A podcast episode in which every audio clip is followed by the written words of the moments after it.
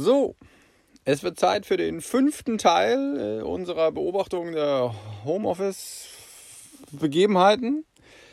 Die ist betitelt mit äh, dem wunderbaren Titel Lotterleben. Wie sollte es auch anders sein? Früher oder später musste es ja soweit kommen. So, los geht's. Man muss ja feststellen, dass der Gesamtsituation eine gewisse Seltsamkeit innewohnt. Äh, gibt man zu bedenken, dass wohl kaum jemand im Kollegium dieser Tage einen Arbeitsweg von mehr als 15 Metern hat. Wer ein weitläufigeres Refugium sein eigen nennt, der leidet unter dem Einsitzen ja ohnehin nur in spärlicherem Maße, bekommt er doch auch dieser Tage genug Auslauf. Die unter normalen Umständen zurückgelegten Meter jedweder Größenordnung auf dem Weg ins bis auf weiteres entbehrte Büröchen nutzt der Arbeitnehmer ja sonst gerne zur geistigen Zerstreuung und der Pflege der eigenen Misanthropie. In deutschen Nahverkehrsmitteln findet ja allmorgen und abendlich ein Schaulaufen von zweierlei Dingen bzw. Umständen statt. Erstens das Ausführen der heißesten, schönsten und teuersten Produkte rund um das Thema Noise Cancelling, die die Audiobranche zu bieten hat. Da wird sich noch der letzte Groschen vom Munde abgespart, um möglichst noch das mucksmäuschenstillste Geräusch der mit Nahverkehrenden ausblenden zu können.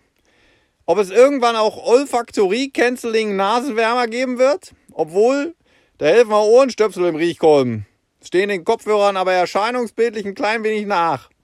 Dieser Tage wäre ja darüber hinaus antiviral, antivirale Ganzkörperanzüge ganz hoch im Kurs. Die wiederum helfen aber weder gegen andere Leute Geräusche noch Gerüche. Und alles zusammen anziehen sieht dann doch wieder zu sehr nach Apokalypse aus. Oder Breaking Bad. Hätte aber auch einen Vorteil. Nach dem Aussteigen aus dem Bus bräuchte man sich um die Perpedes zurückzulegende letzte Meile zum Zielort keine Gedanken mehr zu machen.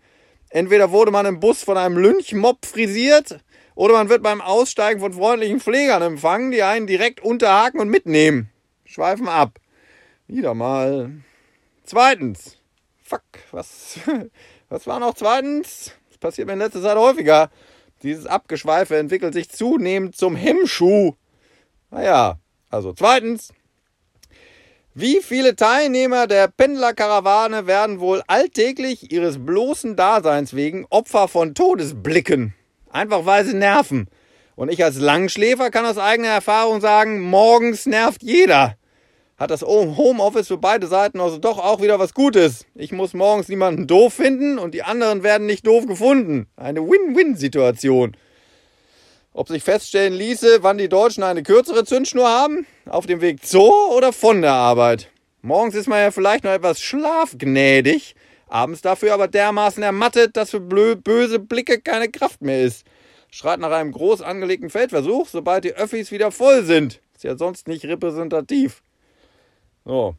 Eigentlich wollte ich aber auf was ganz anderes hinaus. Mal ganz abgesehen von den Millionen in vergangenen Jahren angeschafften Fitness-Trackern, die in Zeiten kollektiver Kasernierung ein trauriges Schattendasein in genauso seltsam, äh, als genauso seltsam anmutende wie nutzlose Armbanduhren fristen, würde mich wirklich brennend interessieren, wie sich die Morgenrituale meiner Kollegen in den letzten Wochen verändert haben.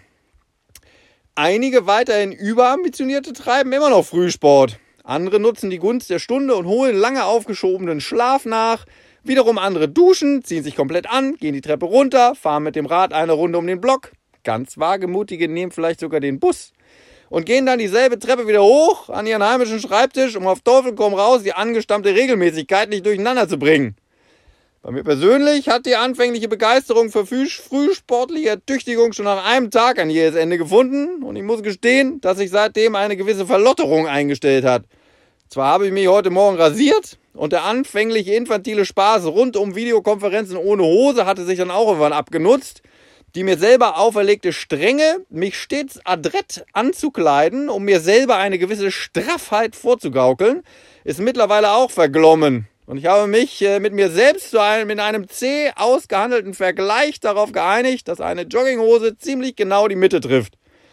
Das Vogelnest auf meinem Kopf hingegen, das ich früher unter Zuhilfenahme diverser Produkte als Frisur auszugeben versuchte, ist mittlerweile vollends außer Kontrolle geraten und hat sich angemeldet bei einem Lookalike-Contest für aufgeplatzte Sofaecken. Hm. hatte ich, zu Beginn, hatte ich zu Beginn unserer Reise noch von hektischen Läufen ins Badezimmer berichtet. Um die Haartracht zu richten, haben sich auch äh, die zugeschalteten Kommunikationspartner mittlerweile an den Anblick gewöhnt. Die blöden Sprüche über geschlossene Friseursalons ebben langsam ab. Vorhin wurde stattdessen anerkennend festgestellt, dass ich einen Pullover trüge und nicht nur ein schlabberiges T-Shirt. Das wiederum hat mich dann doch hart getroffen, war ich doch der festen Überzeugung gewesen, dass ich zumindest äh, während der ersten Homeoffice-Woche das aufkeimende Lotterleben noch gekonnt zu kaschieren imstande gewesen war. Sogar Schlips und Kragen waren im Spiel. Okay, dafür keine Hose. Aber das wusste mein Kollege ja nicht. Hoffe ich zumindest. Oder habe ich es ihm gesagt? Hm. Jedenfalls ist dann nun also auch alles egal. Ist der Ruf erst uriniert und so. So. Hatte dieser Podcast die Kerbe bereitet, in die der Rest meiner Vonstöße noch einzuschlagen gewusst hätte, so nimmt die textile und frisierte Verlotterung nun Anlauf und schlägt stattdessen vom heimischen Schreibtisch aus dem fast die Zähne aus. Oder den Boden. Was auch immer das heißen soll. Bis bald.